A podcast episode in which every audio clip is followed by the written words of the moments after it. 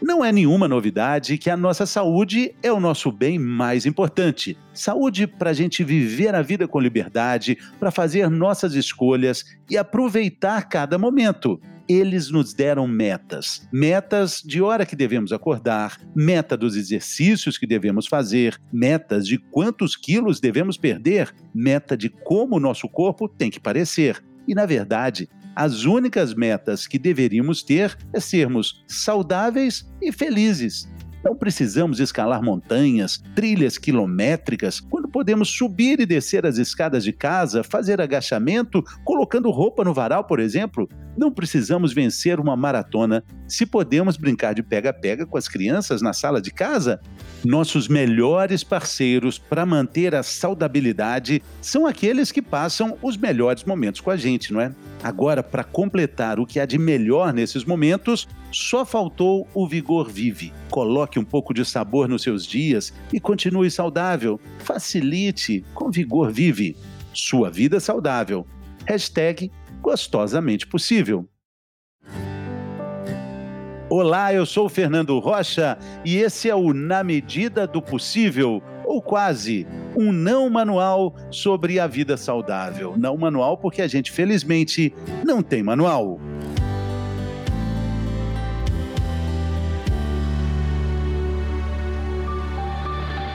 Você tem medo de errar? Se você concorda que o erro é uma grande possibilidade de evolução, então você não precisa ter medo. A pandemia trouxe o medo para dentro das nossas casas, para o entorno da nossa rotina. E junto com ele, junto com o medo, veio também a percepção de que muitas coisas definitivamente não estão no nosso controle. Mas em algum momento da nossa existência, a gente teve alguma coisa sob controle? A gente teve em algum momento o controle de tudo o que acontecia na nossa vida? É assim que a gente começa esse episódio com a psicóloga Carla Beck. Ela trabalha com engenharia do potencial humano e garante que vencer o medo faz bem para a saúde. Bem-vinda, Carla. Boa tarde aí, Fernando. Tudo bem? Prazer estar aqui com você. Alegria minha, ainda mais com essa informação que vencer o medo faz bem para a saúde. Puxa vida, a vitamina V de vitória, né? Com certeza.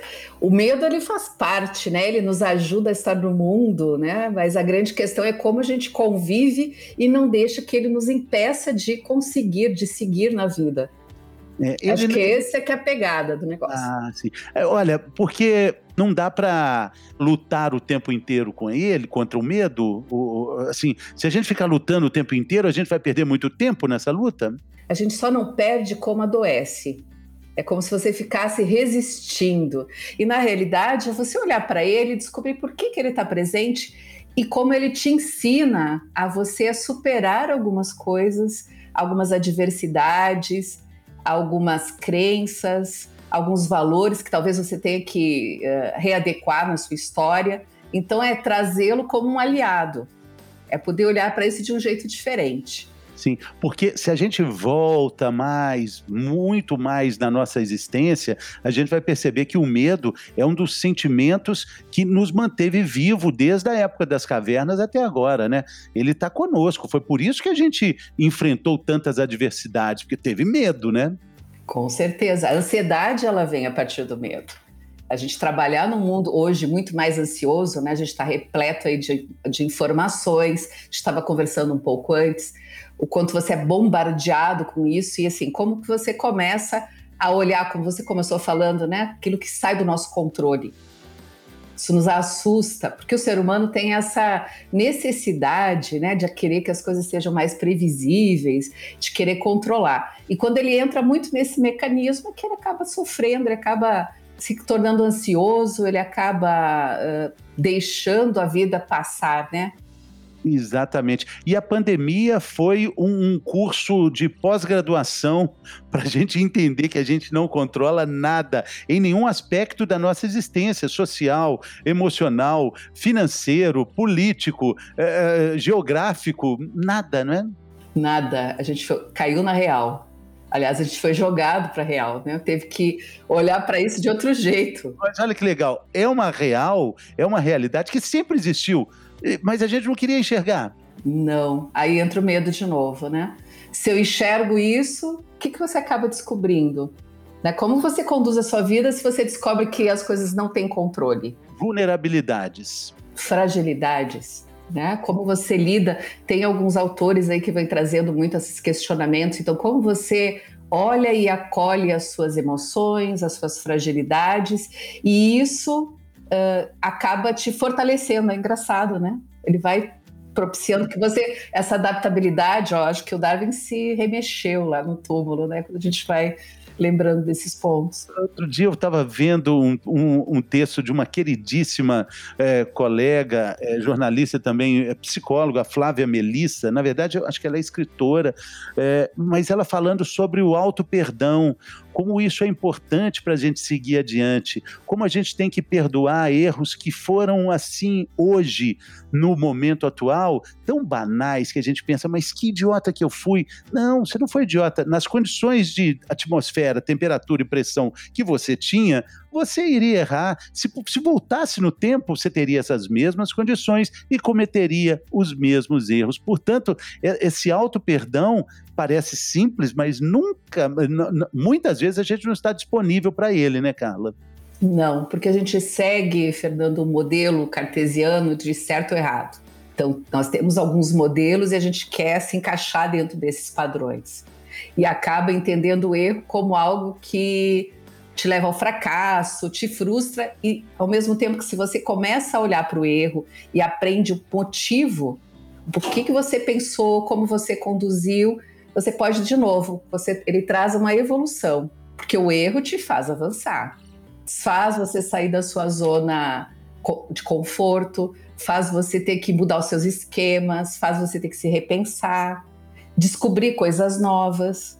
Então, se a gente olhasse para ele verdadeiramente, entendesse que como sendo uma possibilidade de, uh, como uma, um mundo de experimentação, e que experimentar faz com que você faça avance, vai fazendo que você progrida mais rapidamente. O que a gente tem que começar a olhar não é você ficar repetindo o erro. Então, eu estou na questão automática, né? No automatismo porque eu não olhei, eu não me dei conta, aí eu fico perdida nisso. Agora, quando verdadeiramente você olha e compreende o que te levou a seguir por aquele caminho, faz com que você possa fazer novas escolhas, descobrir novos esquemas, trazer novas forças, novas parcerias. Então é olhar para ele, perfeito, olhar para ele de outra forma. Tem um ingrediente aí meio nocivo, não sei se você vai concordar, mas que quando a gente faz esse olhar do retrovisor do nosso tempo, a gente coloca também, muitas vezes, um sentimento de autopiedade, fica ali no vitimismo, que pode ser um cobertor quentinho para a gente se acomodar ali, né? Ai, que pena de mim, eu não tive chance. Tem pessoas que passam a vida inteira nesse lugar de vítima e ficam bem ali, tá vendo? Eu também não podia com a família que eu tive, com o chefe que eu tinha, com as condições que eu tive, Bom, isso aí não leva muito, muito longe, não, né? Não, não leva, porque aí entra um outro aspecto que é assim: como você encara verdadeiramente o que acontece com você? Como você pode enfrentar, né? Porque assim, quando eu entro no vitimismo, eu faço de conta que eu olho, mas eu não, não resolvo nada, eu não tomo decisão, eu simplesmente fico presa nessa, de novo, né? Ah, é assim, é que é? A síndrome da Gabriela. Nasci assim, vou morrer assim e permaneço. No outro, eu vou precisar de coragem para poder olhar e encarar de fato quem eu sou, com as minhas forças, com as minhas fragilidades, com as minhas emoções. E aí que entra que a gente estava falando do erro. E aí tudo bem, eu vou me experimentar, porque a vida permite isso. Ela vai trazer adversidades, desafios, coisas que estão sempre te pedindo um, uma novidade, um jeito novo. Pedindo uma agilidade emocional. Perfeito. Como é que a gente treina isso? Primeiro é achando que a emoção não é um problema. Né? Ela não é nossa inimiga. A gente olha muito essas coisas, a raiva, o medo, uh, a tristeza como sendo nossas inimigas. A gente vive fazendo de tudo para fugir de passar por isso, de sentir isso. E na realidade, se você acolhesse, se pudesse olhar para isso verdadeiramente, entendesse por que, que aquilo está presente, né? O que, que aquilo está querendo trazer para você. Mas isso pede que a gente dê esse tempo para olhar para essas questões. Sim. Isso sim. pede que a gente faça essa outra reorganização né, da nossa vida. Sim. Que a, a gente começa a definir o que é mais que é importante. Sim, as prioridades, a nova escala de valores, que mais uma vez a gente cita a pandemia. Ela escancarou isso, assim, não é uma opção, é, é quase uma obrigação você se redefinir, se redesenhar. Para muitas pessoas, isso aconteceu de um jeito muito trágico, às vezes com pessoas que foram embora, né, perder parentes queridos, perder emprego, perder condições sociais. E aí vem a escala de valores, o modelo cartesiano que você falou tão bem, né, sobre o certo e o errado, o curso superior, o emprego, a, a condição social. Isso está sendo que isso a gente tem que repensar tudo isso em algum momento, né? Existiam algumas pessoas que já estavam trazendo alguns questionamentos, já, já estavam provocando algumas discussões. Mas lembra, é, faz parte do ser humano ficar no, buscar um conforto, buscar um certo equilíbrio, um lugar mais acomodado para dar conta das suas coisas. Com o passar do tempo, com essa situação toda, por exemplo, de saúde, do Covid, né, que a gente acabou vivendo, ele veio assim, viu, você vai ter que olhar para isso agora. Não tem mais como fugir, não tem mais tempo. Você não tem mais tempo a perder para ficar fazendo de conta. Você vai ter que se relacionar com as pessoas, você vai conviver com pessoas na sua casa que talvez você não estivesse convivendo, uh, trabalhar né, de um novo formato, descobrir os tempos para isso, os tempos de lidar consigo mesmo. Então, uh, não olhar só para a vida como solidão, mas enfrentar a sua solitude, que é esse ficar bem com você mesmo. Por isso que acho que aquele ponto que você falou antes ali do auto perdão, né? Você olhar para você mesmo e viu, tá tudo certo, tem um tempo porque quando você se perdoa, é, metade do caminho já está andado, né? Aí, aí o resto vai ser o que você construiu com esse auto-perdão, né? A minha queridíssima irmã Mariana Ferrão, ela tem um, um, uma definição muito bacana sobre o medo e como uma forma prática de enfrentá-lo. Ela fala o seguinte: o medo não aguenta holofote, não aguenta um palco, não aguenta uma evidência. Ele fica ali escondidinho no bolso do paletó, na capa do celular, no cantinho da unha unha te apurrinhando. Mas você fala, ah, é? Então vamos lá. Então vai. agora você vai falar. Você joga ele no palco, acende uma luz, ele não consegue pronunciar uma sílaba. Você sabe que ele vem acompanhado, muitas vezes, da nossa imaginação. Aí ele fica maior. Ele fica maior. A gente, cria toda, uma, a gente cria toda uma história, né? E aí, não, quando você para para olhar de novo, assim, viu, viu? De fato, o que, que está acontecendo, né? O que, que é real?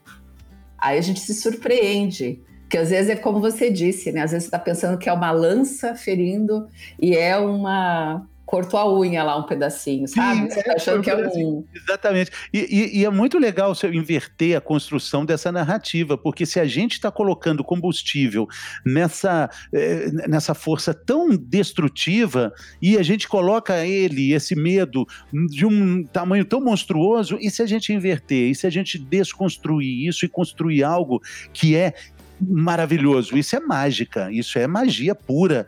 E é verdade, assim, isso pode acontecer. Porque o medo não é real? E por que, que a coisa boa não pode ser real também, né? Pode. Eu, só que existem algumas pessoas que às vezes têm dificuldade com isso. Elas estão muito sofridas, já passaram por algumas questões. Aí eu brinco se você nem precisa passar por isso. Você não precisa ir para o outro extremo. Se você já ficar no que é possível, né, na medida do possível, já, é, já dá muito caldo, né? Já dá muita coisa para você conquistar, para você poder aproveitar. Então você tira aqueles excessos, você simplifica, porque esse é outro ponto. Não são coisas. Uh, a gente tem a tendência a achar que as coisas são muito uh, grandes, quer fazer tudo, resolver tudo de uma vez, quer fazer, né, quando vai, quer sair com toda a força. E esquece que precisa, para qualquer mudança, primeiro é dar o primeiro passo. E o primeiro passo é o primeiro. Não são todos. A gente quer abraçar o mundo, quer abarcar as causas né, da humanidade, mas o mundo é o que está ao alcance das nossas mãos também, né? E aí vem uma outra questão muito muito falada nesses dias, que é de reinvenção. A reinvenção é, não é uma questão de moda, não é uma questão de posicionamento social, político, ela é uma determinação para esse tempo, né, Carla? Sim, Fernando, porque assim, você estava habituado com uma série de coisas. Você tinha espaços, por exemplo, para poder fugir. eu não quero lidar com isso, eu vou passear, eu vou sair, eu vou fazer outra coisa. E agora você, de novo, né? Veio o mundo, esse momento que como se nos afunilasse. Então, como que você olha para tudo isso e toma novas decisões? Aquele modelo que você estava seguindo, ele tá, tá, tá frágil, ele não está mais dando conta. E às vezes então, como você né? Desapareceu, verdade. Desapareceu. Não, não tá mais aí. E aí? Como que você traz, atualiza esse modelo, né? Traz outros formatos. E assim, sem o compromisso de sair acertando. Eu acho que esse é um, um outro aspecto. Aí a gente volta no erro e no medo, na agilidade emocional, é, na forma como a gente vai encarar esse fantasma do erro, né? o mundo ele está o tempo inteiro enaltecendo você ter sucesso, você não errar, você está feliz, né? Tem muito essa apologia, o ideal, né? O mundo idealizado. E na realidade, o que a gente está vendo hoje é isso. Para com tudo isso e olha para o que está presente, para o que é o real. E isso faz de novo que você tenha aqui, uau, como que eu faço agora? Assumo, algumas coisas, me, me reorganizo, identifico o que eu quero continuar fazendo, o que eu não quero mais, o que não faz mais sentido, que outras coisas será que seriam importantes que eu trouxesse para minha vida nesse momento? Que impacto isso teria? Valores, se os valores permanecem, será que eu tenho que me apegar tanto a ele assim? Será que eu tenho que atualizar de novo, trazer alguma outra coisa que eu não estou dando importância? Então, são uma série de coisas que você consegue fazer quando você dá esse break aí no seu dia a dia alucinado para dar um pouco de atenção. Então, o que, que você está sentindo? O que, que você está pensando? O que, que veio? Por que surgiu isso? Para que você encontre as suas respostas e não a resposta que está tá na mídia só, né? Só a resposta do outro. Esse questionamento nunca foi tão importante. É, esse do autoconhecimento, a gente está falando do auto-perdão, mas acaba esbarrando nesse autoconhecimento, de perguntar assim. Outro dia eu vi uma coisa tão linda é, de, de, um sábio que pergunta para o discípulo assim: quem é você? Ele fala: meu nome é tal, tal, tal. Não, você não é esse conjuntinho de letras você é algo mais. Aí ele fala: Não, eu sou jornalista. Falei, não, mas você não nasceu jornalista, você estudou agora, recente. O que, que você. Não, então sou filho do meu pai e da minha mãe. Não, você é algo.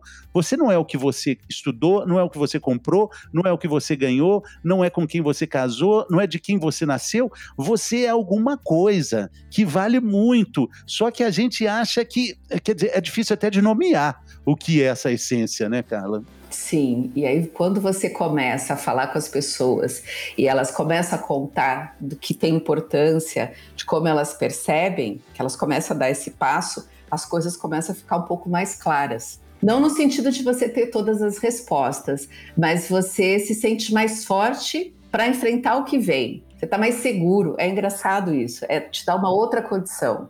Eu acho, você conversa muito com jovens, você orienta muitos profissionais com relação a, a, ao direcionamento de carreira deles.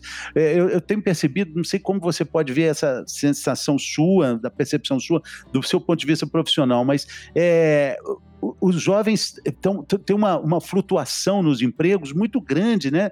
Porque talvez não seja exatamente isso. Eu trabalhei 30 anos na TV Globo, meu filho tem 22 anos, está se formando em direito agora. Outro dia ele me falou que nem ser advogado ele quer. Então, quer dizer, acabou de fazer um curso de direito, é, é, é, é tudo muito volátil, né, Carla? Sim, tem muitos profissionais de várias idades, várias idades, que estão vindo assim nesse sentido de se sentirem perdidos, de não saberem se o que eles estão fazendo é suficiente, se realmente aquilo vai dar essa, de novo, né, que é controle, né, os mais novos no futuro, se isso está certo, se está errado, o que que faz, como descobre, para onde vai. Bom, Carla, eu ficaria com você aqui até amanhã de manhã de tarde para a gente falar sobre essas coisas da, do céu, da terra, da água e do ar e do mar. Mas o nosso episódio fica por aqui. Só tenho ah, agradecer imensamente sua generosidade, sua gentileza de, de nos atender. E muito obrigado de coração. Prazer estar aqui com você. Estou disponível. Aí Fala aí suas redes sociais, tem, tem o Instagram, tem o. Você também tem, tem um podcast? Tenho também, que é Infinita EPH. No Instagram, Carla Beck Infinita e Infinita EPH. Tá certo então, Carla. Muito obrigado. Valeu.